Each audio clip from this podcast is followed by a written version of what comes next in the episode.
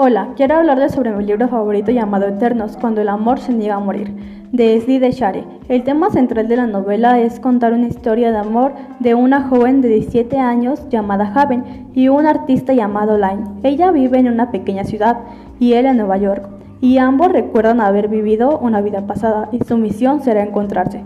El propósito del autor es divertirnos haciéndonos creer en la reencarnación, la idea de que solo hay un amor y tenemos que encontrarlo en cada vida.